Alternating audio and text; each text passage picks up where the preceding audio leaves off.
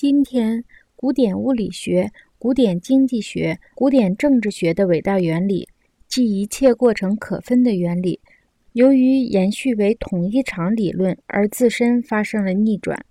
由于复杂过程中的一切功能都有机的相互交错，工业中的自动化取代了过程的分割，电力线接替了装配线。在新型电力的信息时代和程序化生产中。商品本身越来越具有信息的性质，虽然这一趋势主要出现在日益增加的广告预算中。意味深长的是，维持媒介的主要负担都落在用于社会交往的商品上，比如香烟、化妆品和肥皂。肥皂是用来洗掉化妆品的。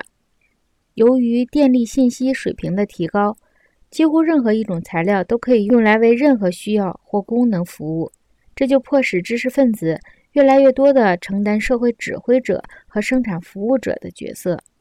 班达所著的《知识分子的背叛》有助于澄清新的形势：知识分子忽然承担了执牛耳的角色，艺术家和知识分子长期被排除在权力之外。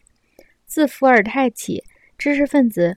知识分子都处在反对派的地位，可是班达发现，他们忽然应招进入了最高的决策集团，这是一场莫大的背叛。他们拱手放弃了自己的独立地位，变成了权力的仆从。比如，当前的原子物理学家就是这样的仆从。